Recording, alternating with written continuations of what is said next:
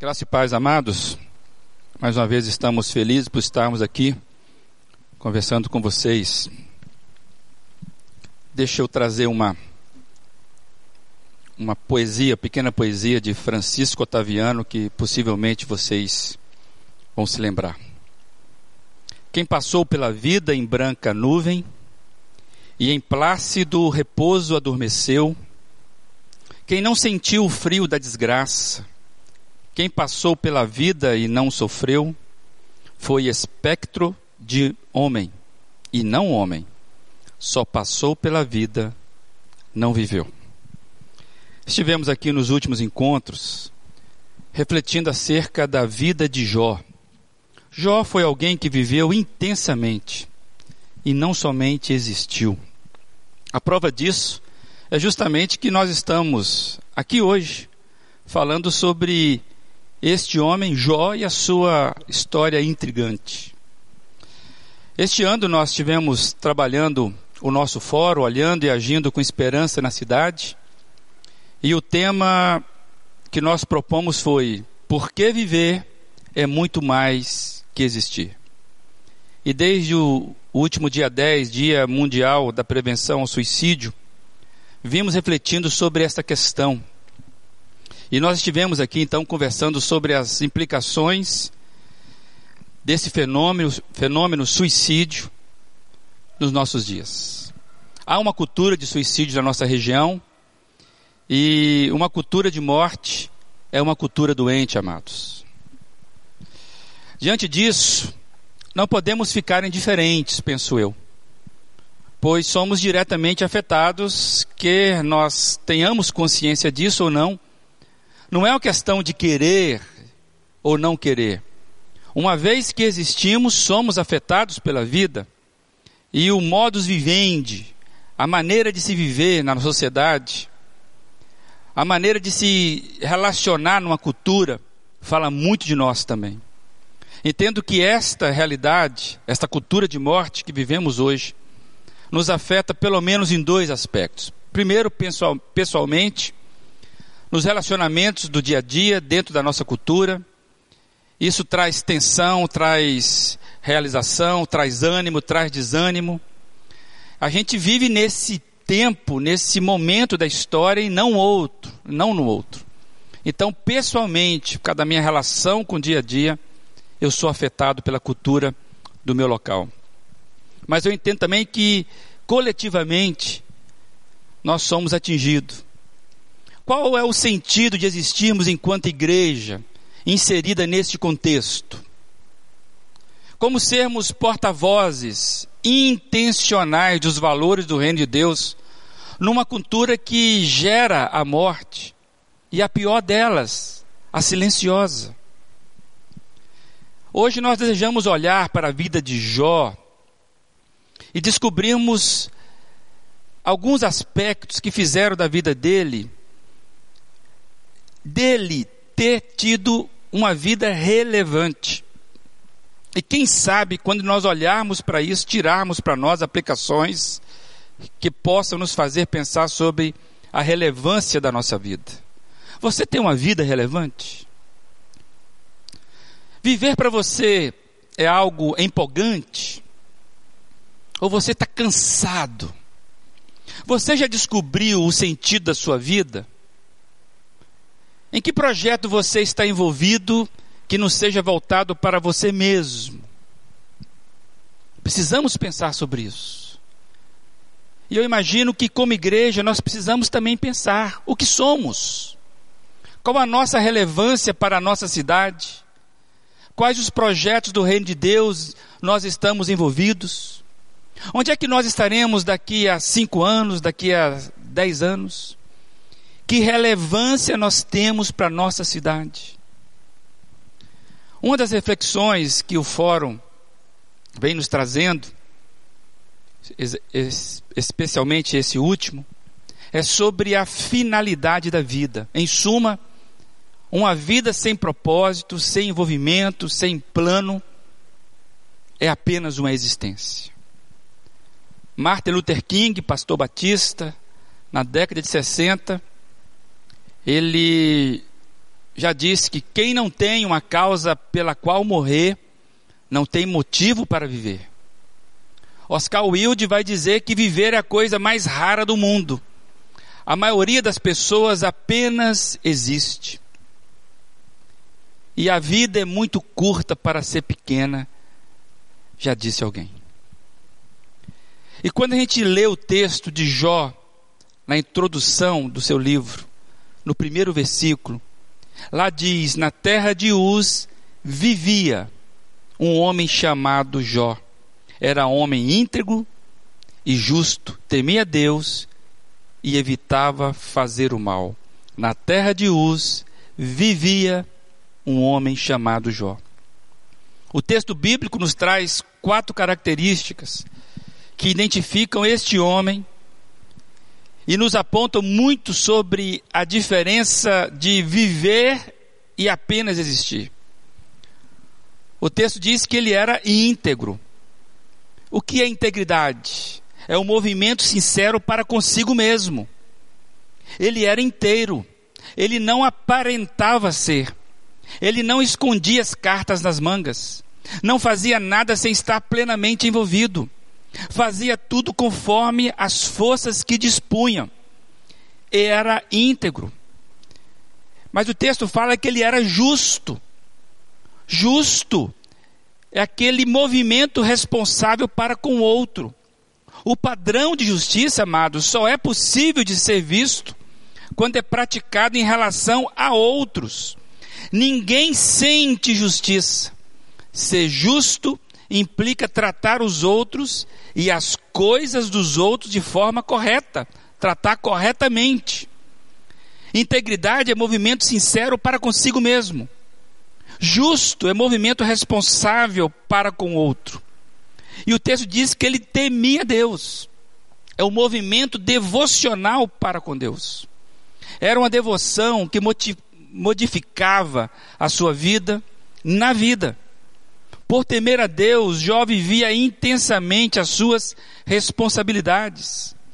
A sua vida não se contentava com a fé que não fosse relevante no dia a dia.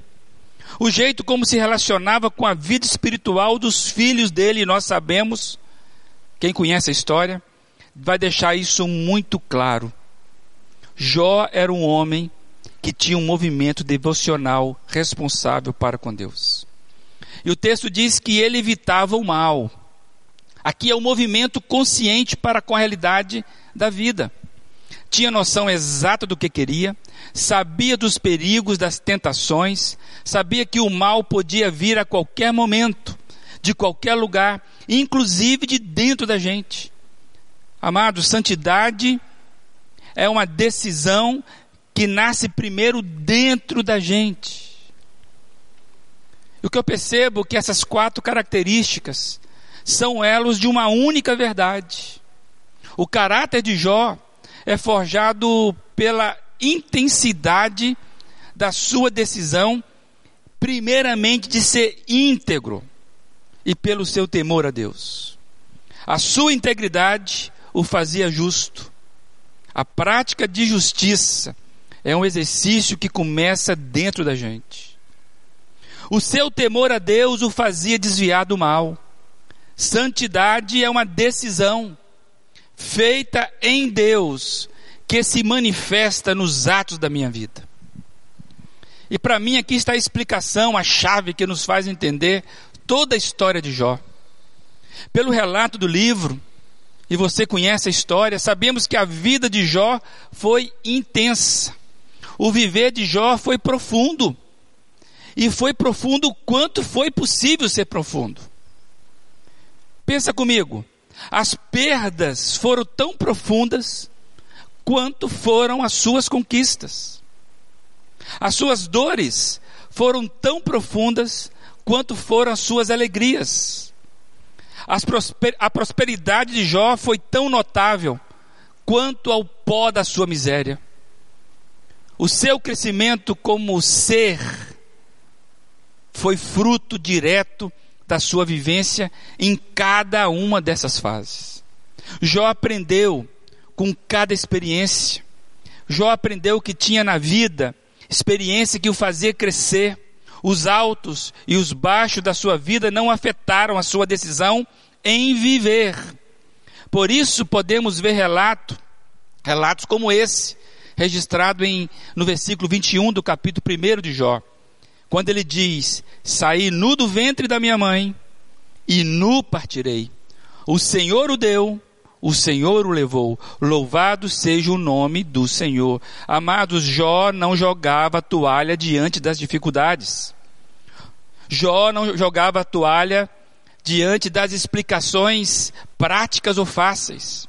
Jó viveu intensamente as suas dificuldades e nem por isso ficou se escondendo atrás das circunstâncias. Jó não demonstra atitudes de mimos. Jó sabia se relacionar bem com as suas posses, sabia se relacionar bem com as pessoas. Ele vivia intensamente. Amados, viver é uma decisão.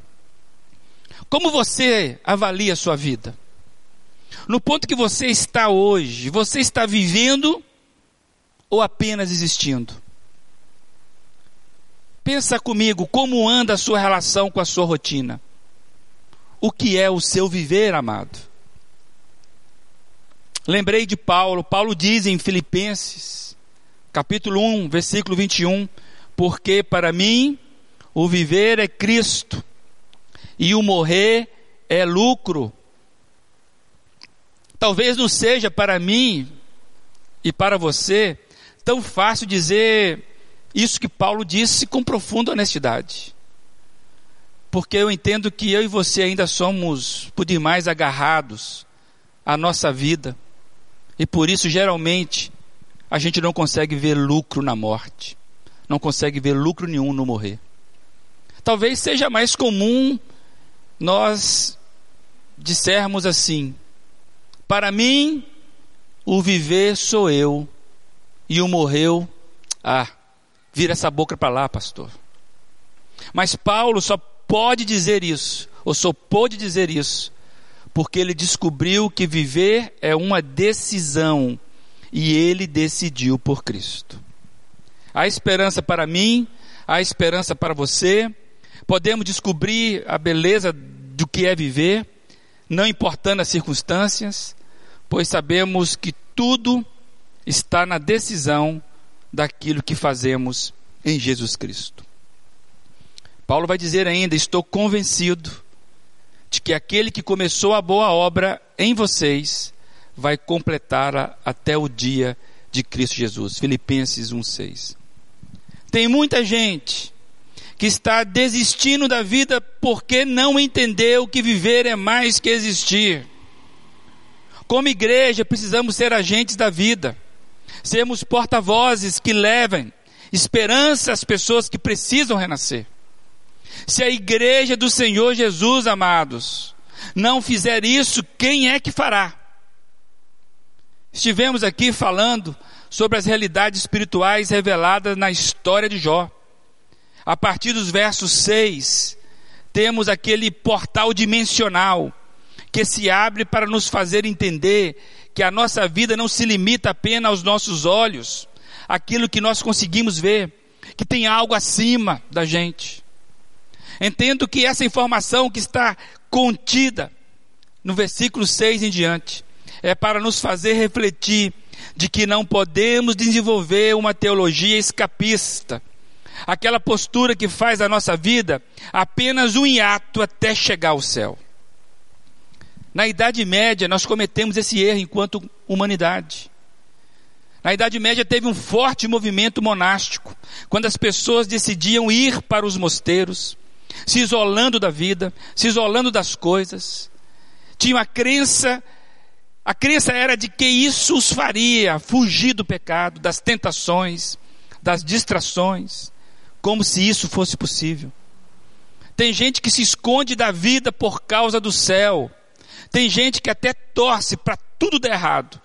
Para quem sabe Jesus volta logo, acaba com tudo e assim a coisa está resolvida para mim, um equívoco e, de certa forma, um jeito meio suicida de se viver. Jogar para Deus, jogar para os outros, as responsabilidades, tem muita gente tratando Deus como se ele fosse um destino. Se nós quisermos ser relevantes, como igreja, como pessoa, precisamos nos envolver com as coisas que afetam a nossa sociedade. Não tem como sermos sal da terra, aquilo que Cristo pediu, ordenou. Não tem como sermos luz do mundo sem nos envolvermos. Temos que sujar as mãos.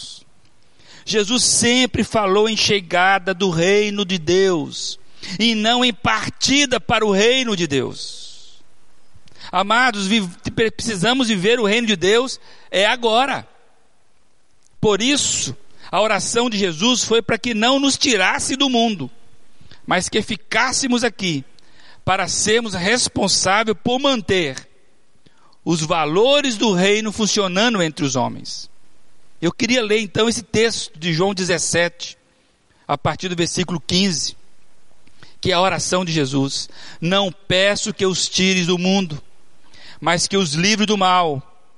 Não são do mundo como eu do mundo não sou. Santifico-os na verdade. A tua palavra é a verdade. Assim como tu me enviaste ao mundo, eu também os enviei ao mundo. E por eles me santifico a mim mesmo, para que também eles sejam santificados na verdade. E não rogo somente por estes, mas também por aqueles que pela tua palavra hão de crer em mim, para que todos sejam um como tu, ó Pai, o és em mim, e eu em ti, que também eles sejam um em nós, para que o mundo creia que tu me enviaste. Amados, precisamos acabar com este pensamento destruidor da nossa identidade em Cristo. Esse tipo de pensamento que alimenta aquela ideia de ficarmos centrados em nós mesmos. Ou a ideia de que a vida cristã é algo compartimentado. Do tipo lugar santo, dia santo, terra santa, domingo à noite é o dia de eu ir até a igreja. Eu imagino que tem muita gente esperando que o louvor da igreja melhore para poder louvar de verdade. Tem muita gente esperando que a igreja melhore para poder se envolver de fato. Tem muita gente esperando que a situação financeira melhore para poder contribuir, para poder ofertar. Tem muita gente esperando gostar do pastor, gostar da liturgia, gostar da mensagem, gostar da cor da parede, gostar da não sei o que, para se envolver com a comunidade. Tem muita gente escolhendo existir como igreja, sem viver e sem ser igreja. Tem muita segmentação, muita separação, muita divisão. Pessoas que estão tão apartada da vida. Não se pode exigir demais, não se pode pedir demais, não se pode mexer demais, não se pode pregar demais, não se pode cantar demais. Tipo de gente que acha que pode experimentar o melhor de Deus na vida sem ser melhor na vida das pessoas. Todas as pessoas que nós vemos na Bíblia, amados, e também fora da Bíblia, que experimentaram mais de Deus são aquelas que se doaram mais para a vida. Os valores do reino de Deus denunciam o nível que estamos quanto ao viver e quanto ao existir. É tempo da gente, de nós aqui, tomarmos uma decisão de vivermos, sermos leves nos julgamentos, fortes no caminhar juntos porque podemos entender e descobrir, e precisamos fazer isso. Viver é muito mais do que existir. Que possamos, na nossa realidade, sermos como Jó, um homem que vivia e não apenas existia. E que Deus abençoe a igreja dele aqui. Amém.